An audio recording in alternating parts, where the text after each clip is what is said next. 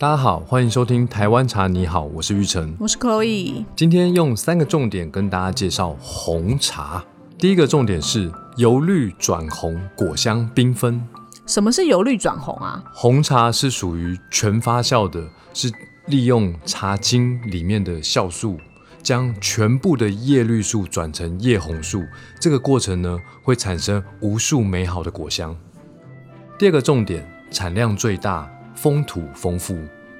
就世界上喝茶最多的人口就是喝红茶，而且这世界上只要有做茶的国家，都有做红茶。所以我们可以品尝各国不同的红茶，感受不同风土的样貌。嗯，第三个重点，头道醒茶，三世完美。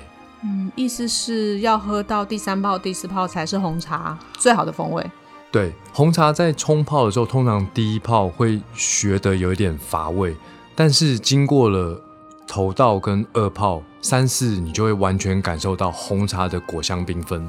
以上就用这三个重点跟大家介绍红茶。我是玉成，我是可以，大家拜拜，拜拜。